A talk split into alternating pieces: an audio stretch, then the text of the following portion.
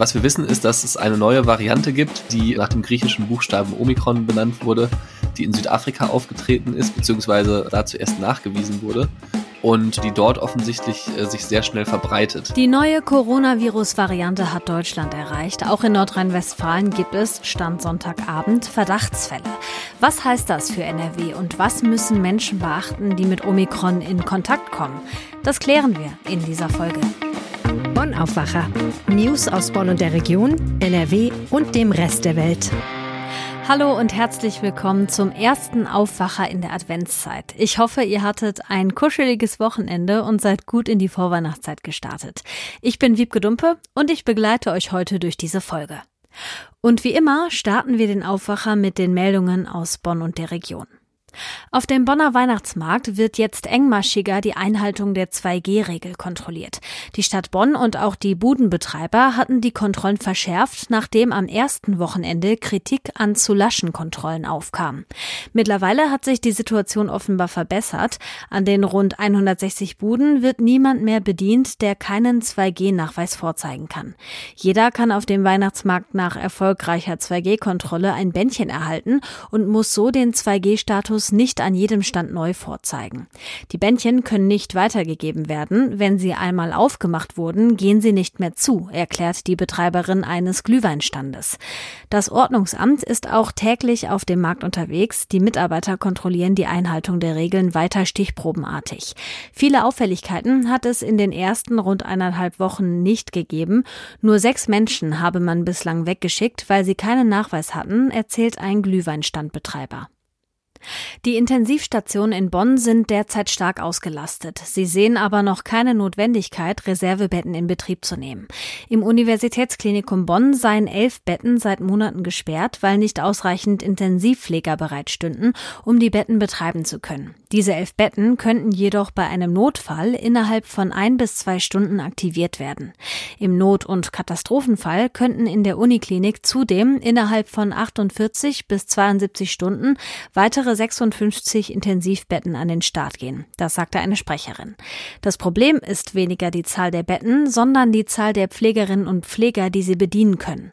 Auch der ärztliche Direktor der Johanniter Kliniken spricht von einer hohen Auslastung. Der Grund seien jedoch nicht die Corona-Fälle, sondern die Fälle im Regelbetrieb. Die Kliniken seien in der Lage, zusätzliche Reservebetten zu mobilisieren und im Notfall die Zahl der Intensivbetten zu verdoppeln. Dafür müsste zudem die Personaluntergrenze fallen.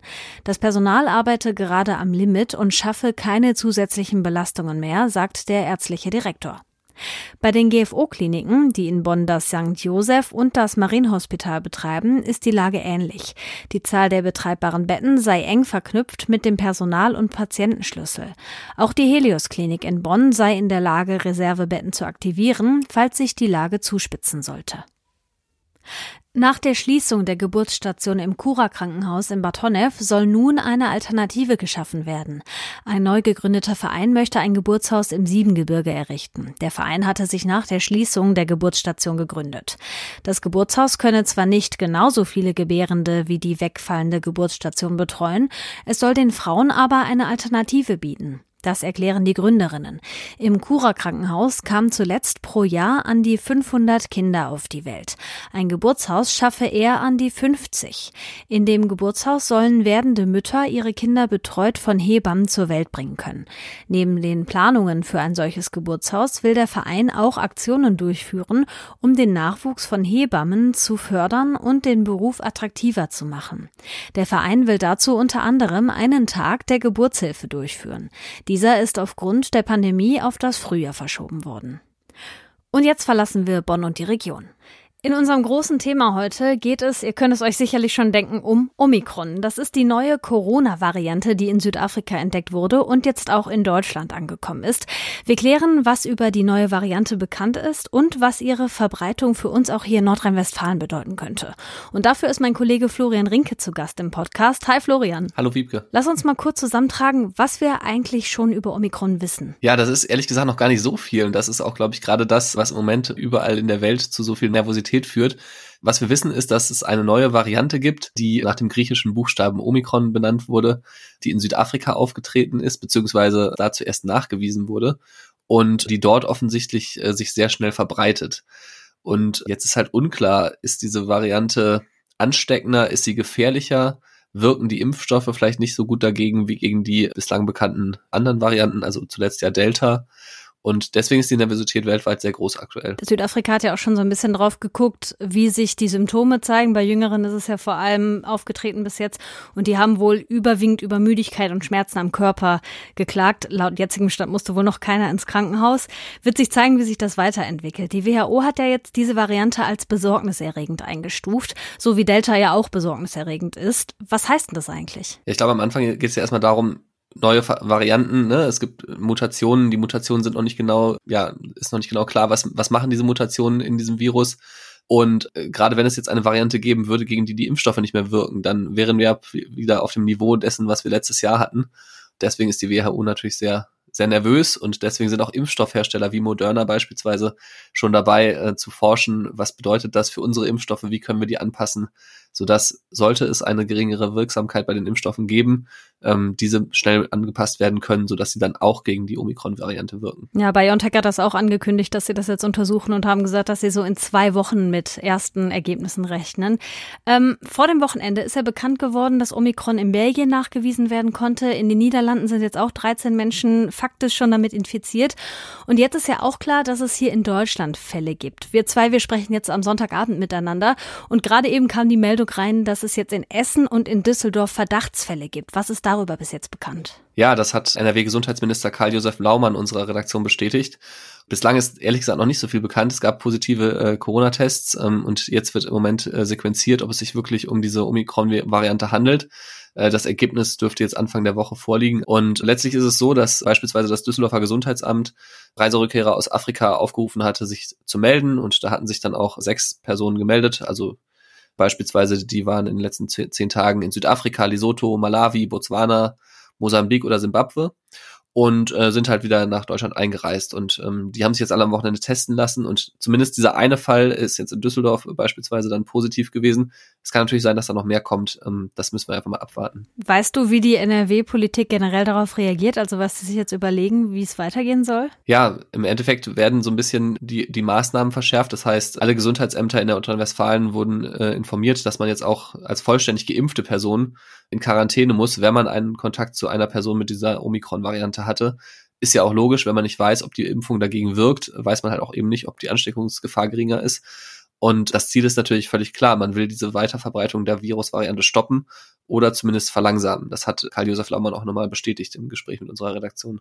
Was müssen denn Menschen machen, die in den betroffenen südafrikanischen Ländern waren? Das sind ja jetzt alles Virusvariantengebiete. Genau, also die Bundesregierung hat jetzt am Wochenende acht Länder als Virusvariantengebiete eingestuft. Einmal Südafrika natürlich, dann Namibia, Simbabwe, Botswana, Mosambik, Eswatini, Malawi und Lesotho.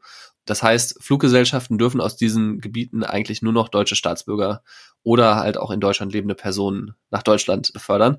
Und wenn man eine dieser Personen ist, die hier eingereist ist, das Interessante ist ja, es gibt ja nicht nur die Direktverbindungen, die ja dann ja häufig nicht nach, nach NRW gehen, sondern es gibt ja auch so Drehkreuze, ne? zum Beispiel über Dubai kommen ganz viele Leute aus Südafrika nach äh, NRW an den Flughafen Düsseldorf. Das heißt, wenn man eine dieser Personen ist, dann muss man halt sich vorher digital schon mal für die Einreise anmelden. Dann muss man einen negativen PCR-Test äh, vorweisen können und muss sich trotzdem für 14 Tage in Quarantäne begeben. Und das Wichtige ist dabei, dass diese Quarantäne auch nicht durch negative Tests verkürzt werden kann, selbst wenn man geimpft oder von einer Infektion bereits genesen ist ja, das sind so die Regeln, denen man sich dann unterwerfen muss, um eben zu verhindern, dass diese Variante sich, sollte man infiziert sein, weiter ausbreitet. Das ist ja im Vergleich zu vorher schon eine starke Einschränkung. Es gibt aber noch Länder, die machen noch mehr. Wie reagieren andere Länder auf diese Variante jetzt? Ja, das ist tatsächlich ganz unterschiedlich. Also ich würde sagen, im, im Vergleich zu manchen anderen Ländern ist Deutschland noch relativ moderat unterwegs. Hier wird ja werden ja nur die Flüge aus den jeweiligen Regionen dann auch kontrolliert. In Großbritannien müssen Reisende jetzt zum Beispiel, äh, egal aus welchem Ziel, äh, Land sie kommen, einen PCR-Test nach der Einreise machen und sich auch in Quarantäne begeben, bis dieser PCR-Test quasi sagt, dass sie nicht infiziert sind und sie dann wiederum sich frei bewegen können. Und Israel geht sogar noch einen Schritt weiter. Die lassen gar keine ausländischen Reisenden mehr ins Land und haben sogar angeordnet, dass jetzt wieder von dem Inlandsgeheimdienst äh, die Handyüberwachung ausgeweitet werden kann oder eingesetzt werden kann. Hui. Ähm, also schon äh, sehr starke Eingriffe auch in Bürgerrechte, die da angewandt werden. Mhm. Und ein drittes Beispiel, vielleicht jetzt auch nochmal aus so aus dem äh, vom afrikanischen Kontinent. Marokko hat auch alle Flüge ins Land äh, für die nächsten zwei Wochen ausgesetzt, um zu gucken, welche Auswirkungen das auf das Geschehen hat. Wenn sich dieses Virus, diese neue Variante auch bei uns weiter verbreitet, was glaubst du, müssen wir dann auch wieder generell mit schärferen Corona-Maßnahmen rechnen? Ich glaube, die Pandemie hat eins gezeigt, so früher oder später kommen irgendwie alle Varianten überall an. Das Virus verbreitet sich einfach sehr stark, während es nicht gelingt, Kontakte zu reduzieren und auch diese Ausbreitung einfach zu verhindern. Ne? Sei es jetzt dadurch, dass durch Impfungen eine geringere Übertragung am Anfang vielleicht stattfindet oder so. Und ich glaube, insofern hat man ja schon gehört in den letzten Tagen, dass einige Politiker sich doch für deutlich härtere Maßnahmen ausgesprochen haben. Ob es jetzt wirklich nochmal einen Lockdown gibt, den ja eigentlich kein Politiker wollte, äh, oder schärfere Maßnahmen, das weiß ich am Ende natürlich nicht, aber ich würde mal sagen, wenn man sich die Fallzahlen anguckt, wenn man sich die Situation auf den Intensivstationen anguckt und wenn man dann jetzt noch diese ganze große Unsicherheit mit dazu nimmt, die durch diese neue Variante aufgetreten ist, dann kann ich mir schon vorstellen, dass es nochmal zu Verschärfungen kommt in den nächsten Tagen und Wochen. Die neue Coronavirus-Variante Omikron ist in Deutschland angekommen. Wie gefährlich sie genau ist, das muss noch geklärt werden. Unklar ist auch noch, wie gut die Impfstoffe, die wir haben, dagegen wirken. Aber das wollen die Impfstoffhersteller jetzt untersuchen. Die Infos rund um das Thema hatte Florian Rinke für uns. Danke fürs Gespräch. Ja, danke. Und wenn es was Neues zu dem Thema gibt, dann erfahrt ihr das natürlich bei RP Online. So, hier kommen noch ein paar Meldungen in Kürze. Das oberste Gericht von Deutschland, der Bundesgerichtshof, verkündet heute die Entscheidung im Streit zwischen der Frau von Altkanzler Kohl und dem Ghostwriter Heribert Schwan. Kohl hatte den Autoren damit beauftragt, seine Memoiren zu verfassen. Dann gab es aber einen Streit zwischen den beiden. Heribert Schwan hat dann trotzdem ein Buch mit vertraulichen Details veröffentlicht. Dagegen hatte Kohl geklagt. Das Landgericht Köln hatte Kohl vor seinem Tod eine Million Euro als Entschädigung zugesprochen. Der Bundesgerichtshof musste entscheiden, ob seine Witwe darauf Anspruch hat. Die Deutsche Bahn hat am Wochenende eine erste Bilanz zu den 3G-Kontrollen gezogen. Bis Samstagabend wurden 40 Menschen aufgegriffen, die sich nicht an die Regeln gehalten hatten. Sie mussten die Züge verlassen. Seit letzten Mittwoch gilt in Bussen, Bahnen und Zügen die 3G-Regel. Wer mitfahren will, muss entweder geimpft oder genesen sein oder einen Nachweis über ein negatives Testergebnis vorzeigen. Die Kontrollen erfolgen stichprobenartig.